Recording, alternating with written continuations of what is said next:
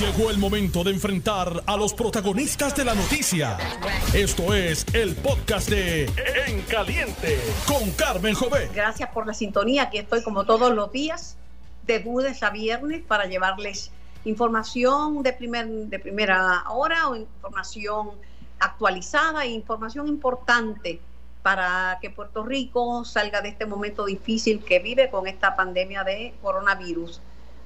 Podemos todos unidos un mensaje sencillo, claro, efectivo, libre de apasionamientos o falsos alarmismos, llevarle un mensaje claro al país. El país está respondiendo, la gente está de acuerdo con quedarse en su casa Claro, hay siempre quien lo viola, hay siempre que veo las filas de supermercados esta mañana era horrible. Estaban en un supermercado cerca de mi casa apiñados, ahí no hay distanciamiento social. Eh, pero la mayoría del país está de acuerdo con las iniciativas que está tomando el Task Force y la gobernadora de Puerto Rico para atender esta pandemia en línea. El presidente del Senado, licenciado Tomás Rivera Chacha, a quien le doy la bienvenida. Buenos días, presidente. Buenos días para ti, Carmen. Buenos días para los compañeros y compañeras que laboran en la estación y, por supuesto, la audiencia que mantiene sintonía contigo y con Noti1 todos los días. Para organizar mis pensamientos, porque tengo tantas cosas que preguntarle, pues vamos a hablar, entre otras cosas, de la legislación que se ha aprobado eh, en los últimos días, del el futuro de, las primarias, ¿verdad?, que se van a celebrar en Puerto Rico ante los cambios que esta emergencia eh, impone cambios muy necesarios. Quisiera hablar también sobre la designación del nuevo secretario, eh, doctor Lorenzo González, conocido por todos porque estuvo con funcionario de la administración del gobernador Luis Fortuño. Eh, hablar, hablar de la necesidad de materiales y la queja de los hospitales privados que están pidiendo también una ayuda porque dicen que no dan abasto y, y de otros temas más. Comenzamos por por si está satisfecho con la manera en que se está conduciendo todo este esfuerzo para llevarle al país un mensaje correcto de que tiene que quedarse en casa. Bueno, eh, Carmen, en primer lugar creo que el, gobierno de Puerto Rico, la gobernadora, eh, los jefes de agencia, el comité que se designó para atender el asunto este de, la amenaza de la propagación y contagio del virus, de igual manera el grupo de expertos que se convocó para atender el tema económico, pues sin lugar a dudas eh, se están haciendo esfuerzos eh, correctamente diseñados eh, y pues hay que agradecerle a la gobernadora, hay que agradecerle a la comisionada residente Jennifer González que, ha estado tocando puertas y gestionando ayudas para el gobierno de Puerto Rico, a estos dos grupos de profesionales en el tema de salud y en el tema económico, a la empresa privada, que muchos en la empresa privada, del sector privado, han estado colaborando y también a la ciudadanía que ha estado escuchando, ¿verdad? Eh, y siguiendo las recomendaciones de mantenerse en la casa para evitar la propagación del contagio. Eh, que pudiéramos hacer que pudiéramos hacer mucho más, por supuesto. esperamos que en los próximos días el asunto de la disponibilidad de las pruebas eh, pueda ser superado y de esa manera entonces tener una proyección más clara y más precisa Permítame que lo interrumpa. El problema de las pruebas es que estamos compitiendo con el mundo entero. En Estados Unidos, mira, Nueva York se ha convertido en el epicentro de esta pandemia y Estados Unidos ha aumentado dramáticamente los contagios. Este, y estamos compitiendo. Las pruebas vienen de lejos. Mientras en ausencia de las pruebas, la medida más efectiva que tenemos es quedarnos en las casas, aún si estamos contagiados, para no seguir contagiando otros seres humanos. Por lejos que estén, por dura que sea la competencia, nos corresponde como gobierno hacer el máximo esfuerzo. Entiendo que la gobernadora está haciendo el máximo esfuerzo, entiendo que la comisionada residente está haciendo el máximo esfuerzo, los gobiernos municipales de igual manera, los hospitales privados también. Así que todo el mundo está haciendo el máximo esfuerzo y además hay que entonces también reconocer eh, la ayuda que la gente ofrece cuando se queda en su casa eh, y evita el contacto social, de esa manera deteniendo eh, el avance de, lo que pudiera ser la propagación hasta que hasta que podamos lograr definir con las pruebas dónde estamos y, cómo eh, cuán controlado eh, o cuán riguroso debemos ser con este asunto de la amenaza del COVID-19. Así que Dos, asuntos, presidente. Gerson Humán, líder de la Unión General de Trabajadores, dice que están desprovistos de, de otros equipos, equipo vital, esto es mascarillas, guantes, bata, etcétera. Eh, dice que eso pone en riesgo la, la seguridad y la salud de los empleados, que ellos tienen un temor bárbaro con esto, especialmente los empleados que temen que se puedan contaminar y también están pidiendo protección para el sector privado. Pues sí, Carmen, eh, me parece que, que además de denunciar y además de quejarse y además de preocuparse, pues eh, todo el mundo tiene que buscar la manera de colaborar y de tener opciones.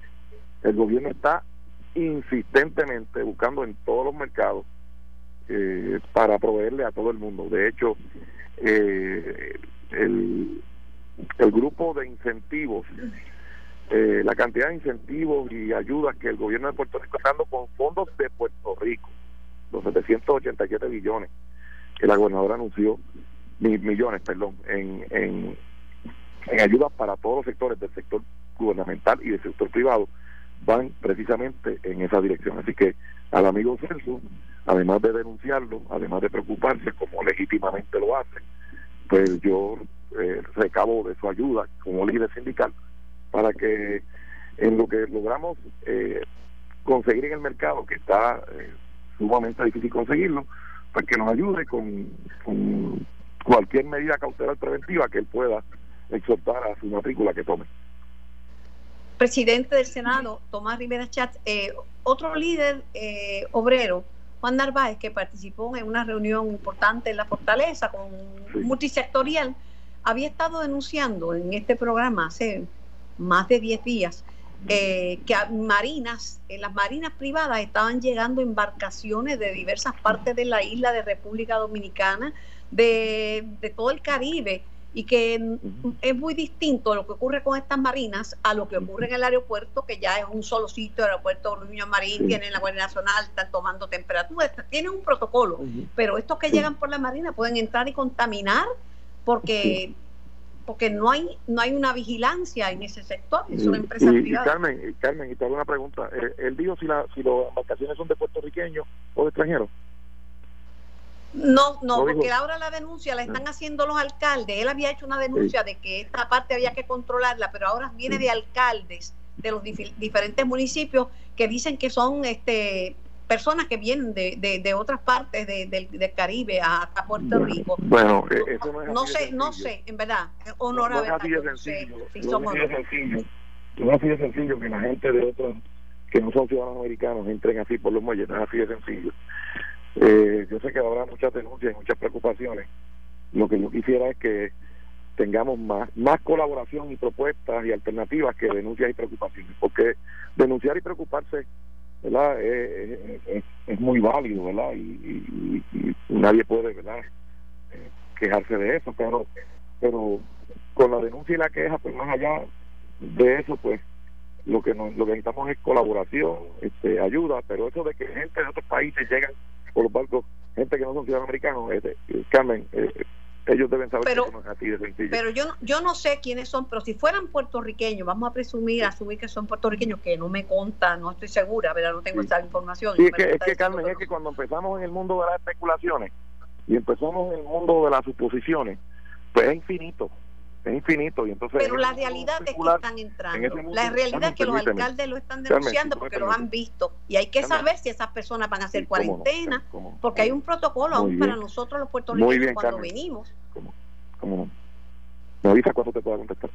Sí, déme explicarle que independientemente, lo que yo no sé, no lo digo, no sé si son de aquí o de allá, pero si son puertorriqueños, eh, tiene que, eh, o extranjeros, siempre va a haber, un, eh, sí están llegando porque alcaldes no tienen por qué mentir, los alcaldes de, los dos partidos, y, lo, que, lo que hay que hacer es un protocolo, una cuarentena, porque vienen de otros lugares. ¿Cómo? ¿Puedo contestarte ahora? Sí, por favor. Gracias. Mira, pues Carmen, pues, pues, como te decía, en el mundo de las especulaciones y de la suposición, pues eso es infinito la Policía de Puerto Rico, las agencias federales que son las que tienen a cargo la protección de las costas y la entrada de gente del extranjero a la isla, pues todos están poniendo su máximo esfuerzo, ¿verdad? Eh, cuando se superan, si tenemos 10 asuntos que atender y se han superado 8, pues entonces eh, nadie, ¿verdad? Pues señala los asuntos que se superaron, entonces dice que quedan dos más y, ¿verdad? Y se supera la novela y entonces no, queda esta y hay gente que vive denunciando y preocupado, ¿verdad? Y, eso hay que entenderlo, ¿verdad? Parte de la población es así, de quejas y posiciones, eh. Sin mucha colaboración. La policía de Puerto Rico, las agencias federales están haciendo el máximo esfuerzo. Eh, nosotros recabamos que cualquier puertorriqueño que esté con una embarcación, que esté, ¿verdad? utilizando una embarcación, que siga las recomendaciones, no tan solo que se han hecho en Puerto Rico, que se están haciendo en todas partes del mundo. Cuando se habla de que se mantenga en su casa y evite el contacto físico, eso incluye las embarcaciones. Bueno, ojalá que lo hagan, ¿verdad? Este, el gobierno de Puerto Rico no puede hacerlo todo y la policía tampoco. Son claro, claro. de la policía que están en todas partes, pero no pueden estar en todos lados. Claro, y eso en eso de los ojalá, eso me, dice que ojalá, pero ojalá haya más colaboración que denuncia que ojalá. Sí, Ojalá que haya colaboración y la mayoría de la gente está colaborando, pero siempre hay gente que por una razón u otra no, lo hace. en los supermercados la fila es bien larga, a veces están pegados unos a otros y yo, Dios mío, si hay permiso para comprar, ¿por qué no mantener el distanciamiento social? ¿Por qué no hacer la fila con seis pies de separación? ¿Por qué llevar niñitos? ¿Y por qué personas que se ven que son mayores y están enfermas están haciendo esa fila? Así es, Carmen. Por otro lado, hay otra, los hospitales de Puerto Rico en la, en la persona de eh, el licenciado Jaime Pla Cortés están diciendo que necesitan auxilio, que nos solicitan la intervención del gobierno porque en estos tiempos extraordinarios los sistemas hospitalarios enfrentan, valga la redundancia, una crisis extraordinaria y van a necesitar ayuda, ayuda, ayuda económica. Eh, eh, Carmen, eh, el gobierno de Puerto Rico, la, los incentivos y las ayudas que está eh, que anunció la señora gobernadora y que ha aprobado en el Senado, pues eh, hay ayudas para todos los sectores de la población, del sector público y sector privado. En primer lugar, en segundo lugar, ayer yo hice un llamado para que el director ejecutivo de la CES y el comisionado, el comisionado de seguros eh, ejerzan sus facultades para que el dinero que las aseguradoras le deben a los hospitales previo a la emergencia, o sea, previo a, a todo este eh, issue del COVID-19, las aseguradoras eh, hacerle depositar el dinero y entonces ellas están eh, verificando, reverificando, examinando eh, las facturas que someten los proveedores de salud, entre ellos hospitales, y entonces están tres, cuatro, cinco meses sin pagarle o sin pagarle la totalidad de lo que lo deben. Estamos hablando de millones de dólares. Ayer radiqué una resolución que es la resolución del Senado 1355, eh, después de haberle dado 24 horas para que tanto BACES como el Comisión de Seguro ejercen sus facultades y aquella aseguradora que no pague, que no pague aquellas facturas que ya se fueron, fueron revisadas y son exigibles, pues que se proceda con las facultades y con las sanciones que corresponda imponerle, porque eh, aquella aseguradora eh, jugando con el dinero del gobierno de Puerto Rico y jugando con la salud de Puerto Rico. Y son eh, fondos, son pagos que le adeudan a los hospitales y a los proveedores desde antes de la emergencia. Así que yo radiqué la resolución del Senado 1355, mañana la voy a aprobar en el Senado de Puerto Rico, porque vamos a sesionar mañana para atender el nombramiento del secretario de Salud, Lorenzo González.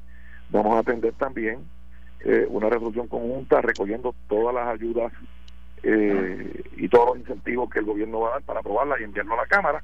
Eh, y, ¿verdad? y vamos a hacer todo lo que nos corresponda para que los hospitales y los proveedores de salud tengan su dinero. Eh, antes de que el señor Pla, a quien conozco y es una buena persona, se quedara, ya habíamos hecho la denuncia pública, ya habíamos radicado la resolución y se aprobará mañana. Así que hicimos esa, esa gestión hicimos mucho antes de que el amigo Pla hiciera la denuncia hablando de legislación, vamos a hablar de, toda la legislación, inclusive la, la parte de electoral, cómo, cómo se va a atender.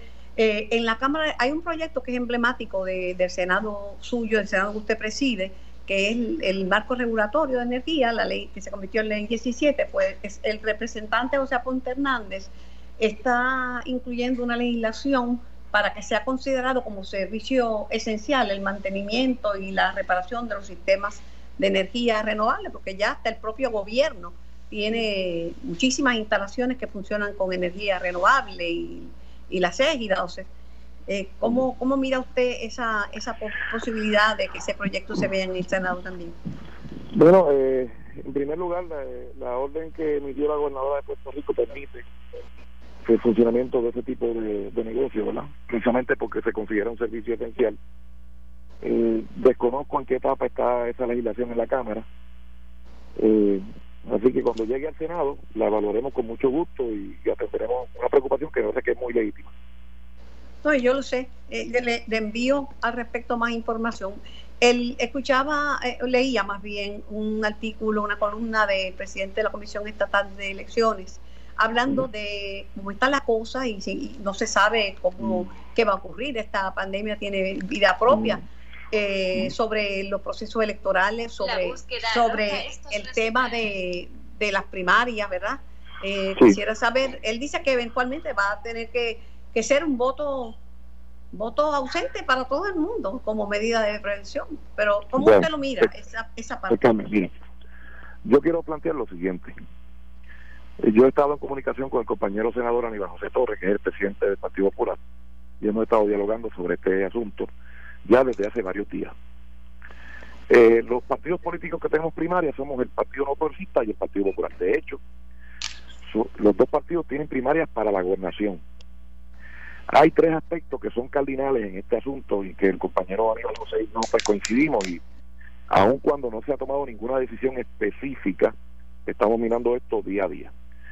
Las decisiones podremos comenzarlas a tomar una vez en los próximos días, próximos días, 15 días, eh, y que comiencen a, informarse el resultado de las pruebas y haya una proyección de cuánta ha sido la propagación y cuánto ha sido el contagio, para entonces saber qué rigor es el que nos corresponde utilizar con el tema electoral.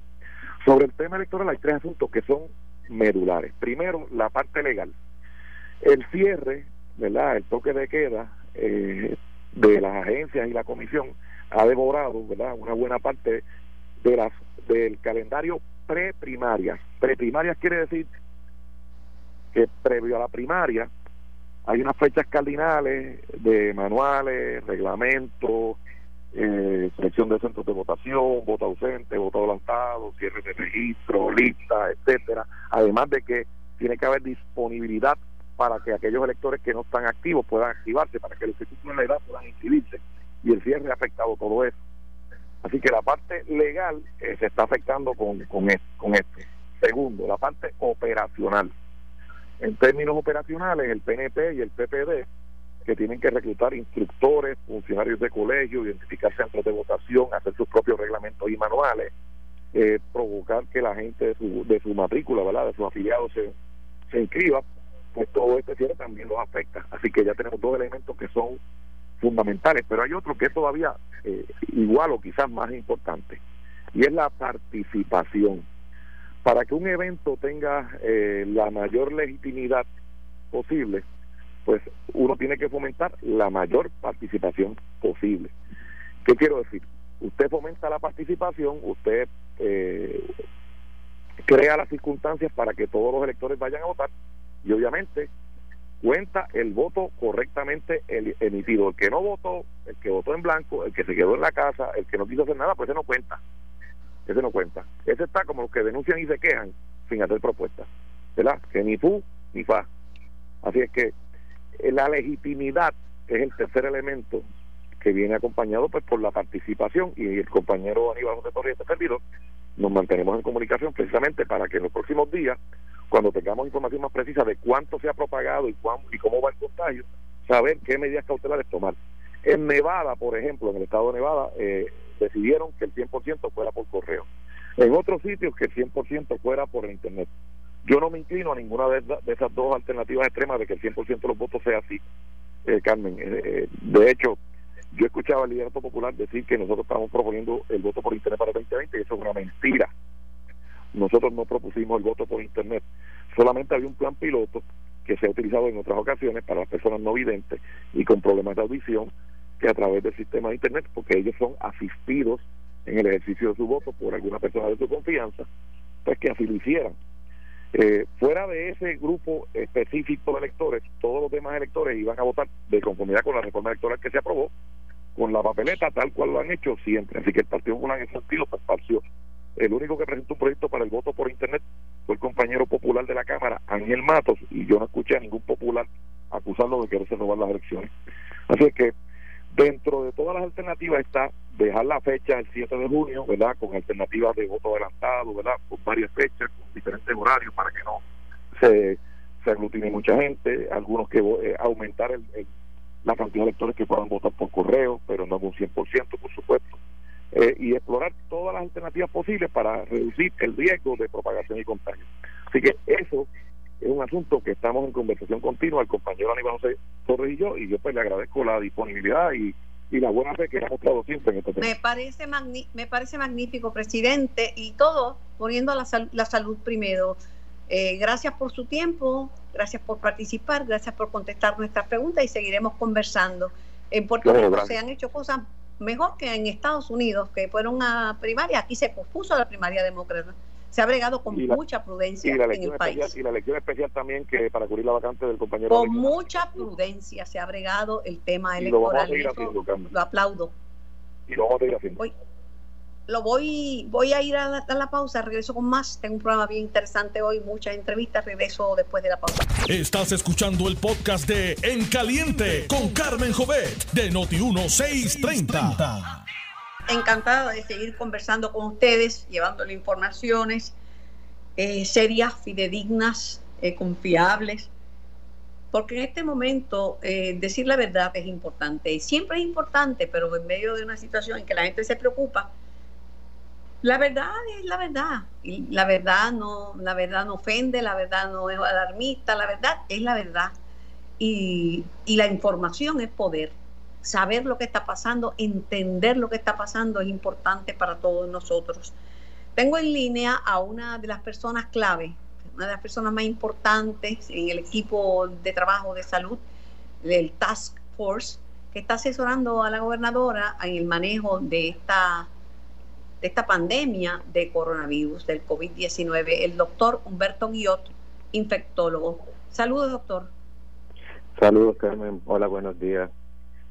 Buenos días. Eh, pues te, están diciendo muchas cosas, ¿verdad? Yo quisiera que nos ubicáramos y que, que analizáramos hoy, hoy viernes, dónde estamos, cómo ha ido transcurriendo esta, esta, esta crisis y cómo, se han, cómo han aumentado los, los, eh, los contagios ¿Y qué información clara podemos tener para darle a la ciudadanía? Porque aunque tenemos el, toque de queda con aislamiento social y se aprobó ayer un toque de, queda más, más restrictivo, que es lo que amerita la situación, lo siento es que los lugares que están abiertos, muchos de ellos no están tomando ninguna medidas y no hay aislamiento social. Las filas del supermercado que queda cerca de mi casa es una fila como para vacunarse kilométrica y están unos encima de otros de todas las edades.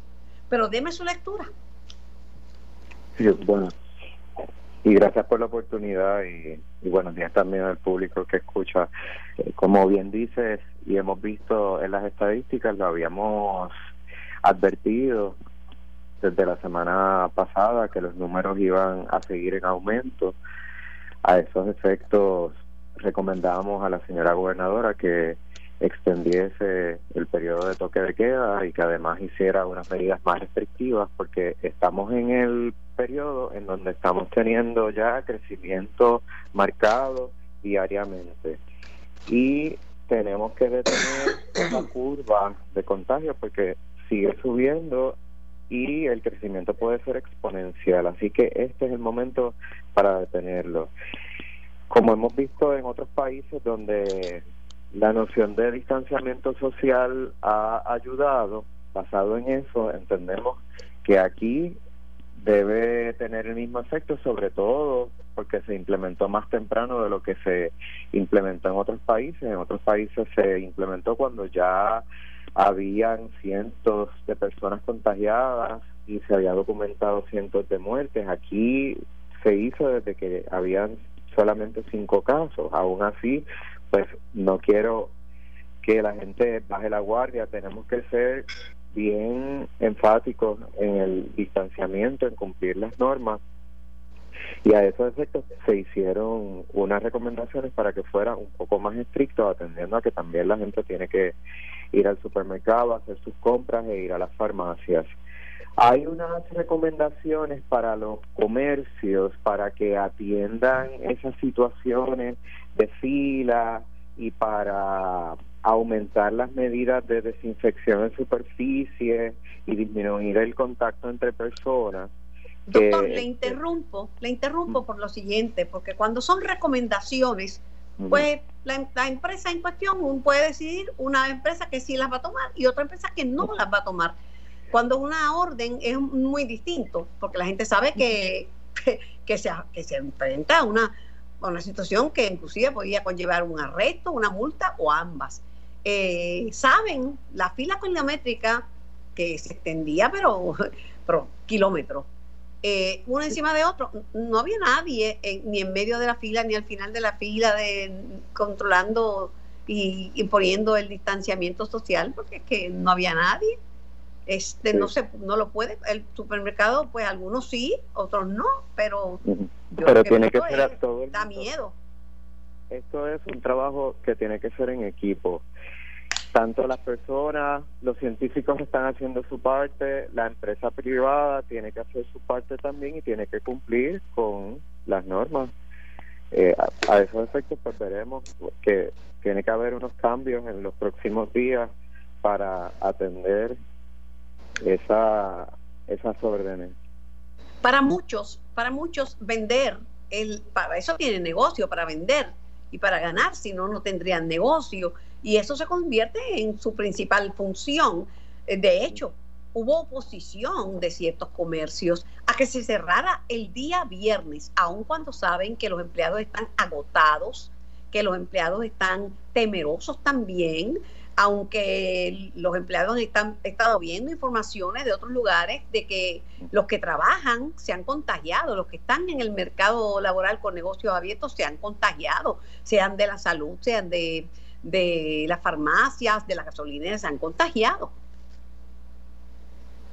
Sí, ciertamente es una situación preocupante. Sabemos que muchas de las medidas tienen unas repercusiones económicas, eso lo ha dicho la señora gobernadora pero entendemos que en este momento las restricciones son necesarias por la salud del pueblo, porque si esto sigue creciendo, si seguimos documentando casos y seguimos eh, teniendo gente severamente enferma y si sigue aumentando el número de muertes, las repercusiones económicas van a ser mucho mayores.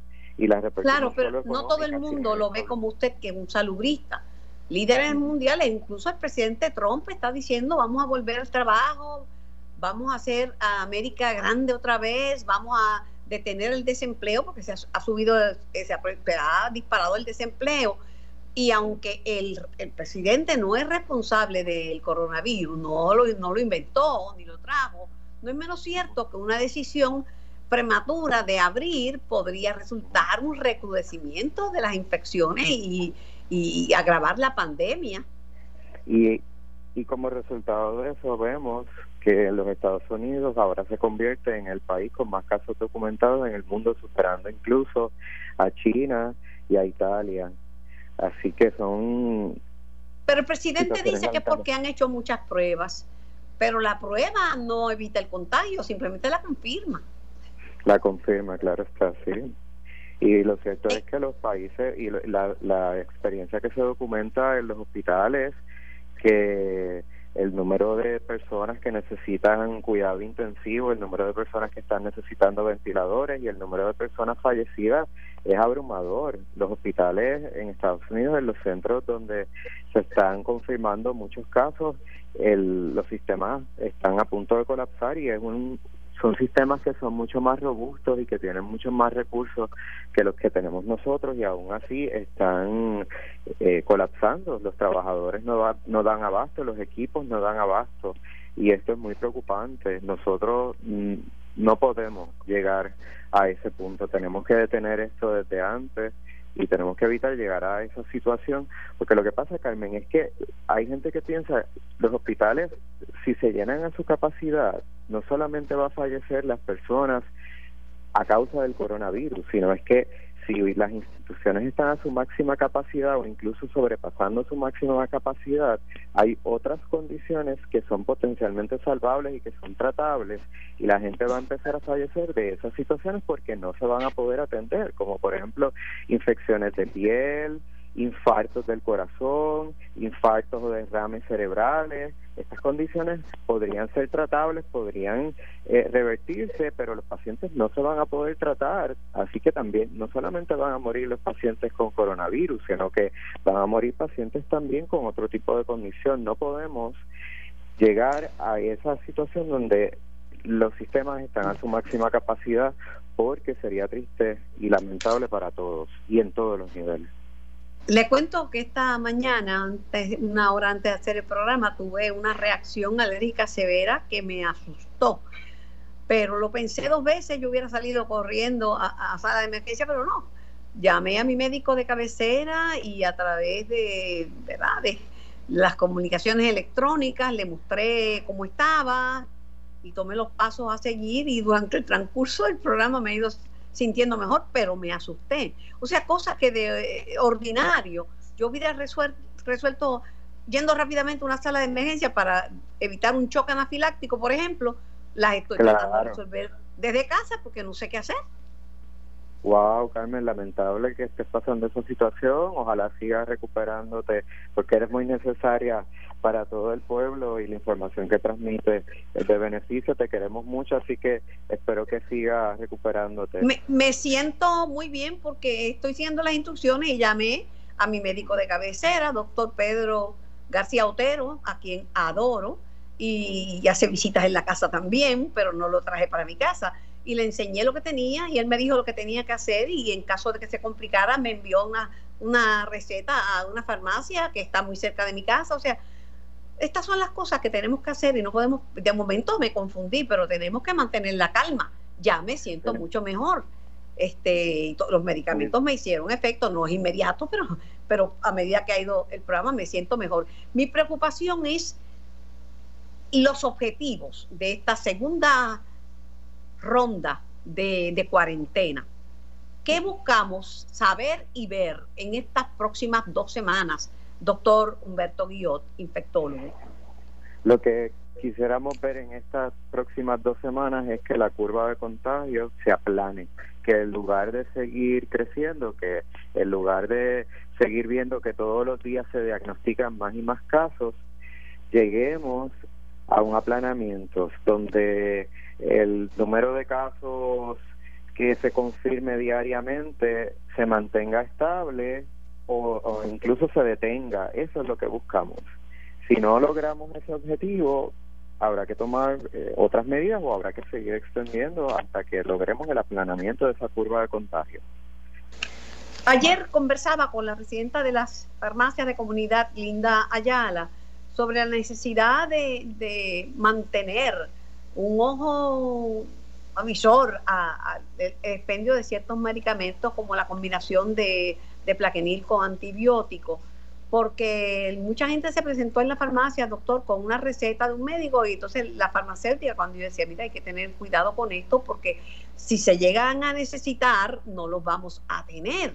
Y me dice, no, el mismo médico peleó y me dijo, no, que si esto yo lo escribo en una receta, usted tiene el deber de servirme esa receta. Me, me preocupa un poquito esa actitud de algunos galenos.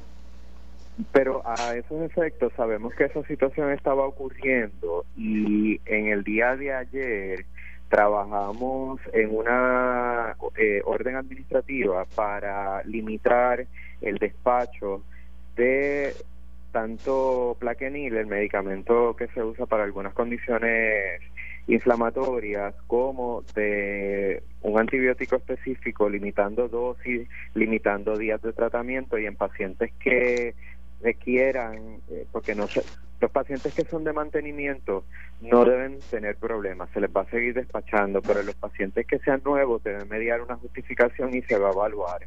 Así que estamos tomando unas medidas para conservar los abastos, pero sabemos que hay unas personas que necesitan esos medicamentos de mantenimiento, esas personas no se deben afectar. Pero cuando va a haber se, debe estar a partir de hoy un límite específico en la cantidad y dosis de medicamentos y duración de esos dos medicamentos específicos. Hablando de, de protocolos de tratamiento ante este enemigo invisible y prácticamente desconocido, ahora es famoso en el mundo entero, eh, se está hablando, y este protocolo sí fue autorizado por la Agencia Federal de Drogas y Alimentos, eh, realizar pruebas con plasma de pacientes recuperados de coronavirus para tratar a personas infectadas que están en estado crítico. Deme su opinión sobre ese protocolo. Sí.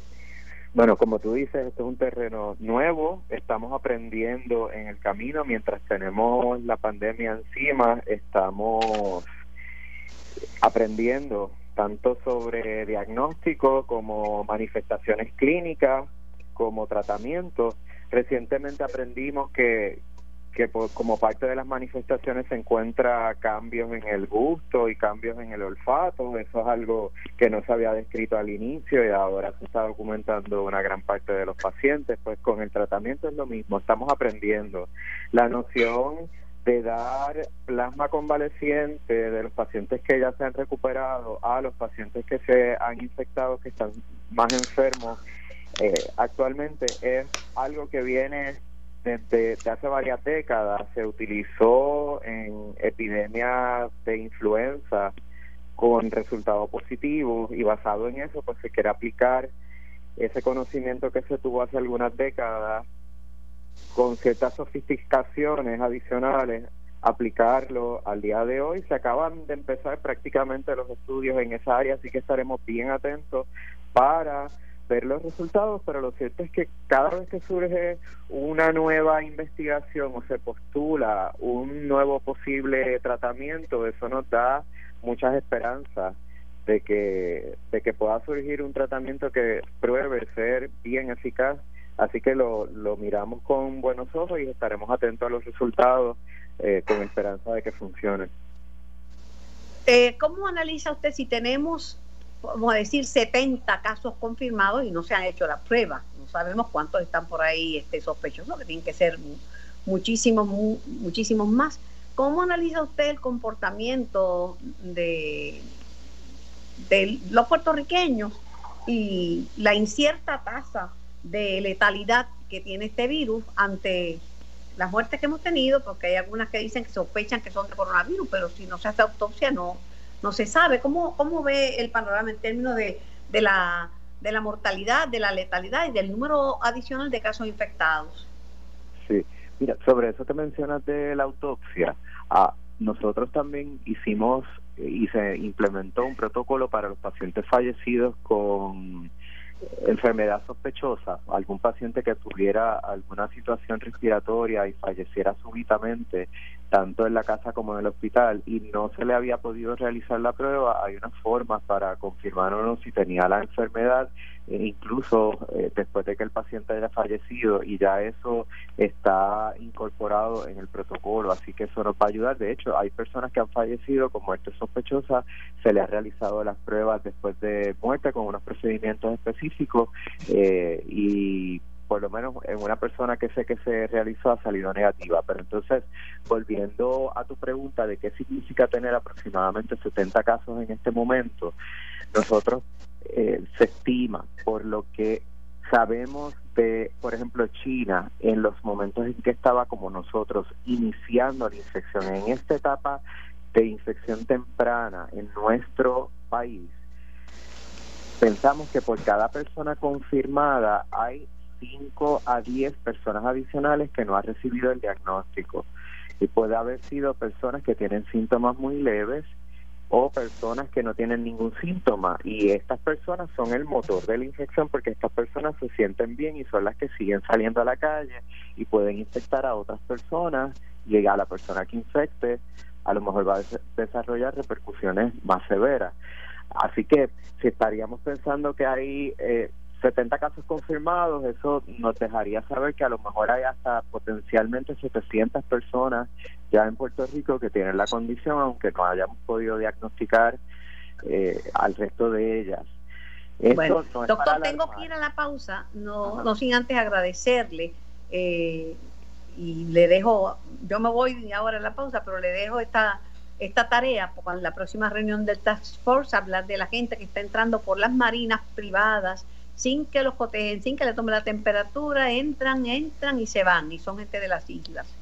Esto me lo han confirmado ya varios alcaldes y el líder de la Unión de Puertos. En las marinas. en, las marinas. en las marinas, las marinas privadas, por yate y por embarcaciones. Eso hay que ver, hay que vigilarlo. Esto hay que tener vigilancia. Esto fue el podcast de En Caliente con Carmen Jovet de Noti 1630. Dale play a tu podcast favorito a través de Apple Podcasts, Spotify, Google Podcasts, Stitcher y notiuno.com.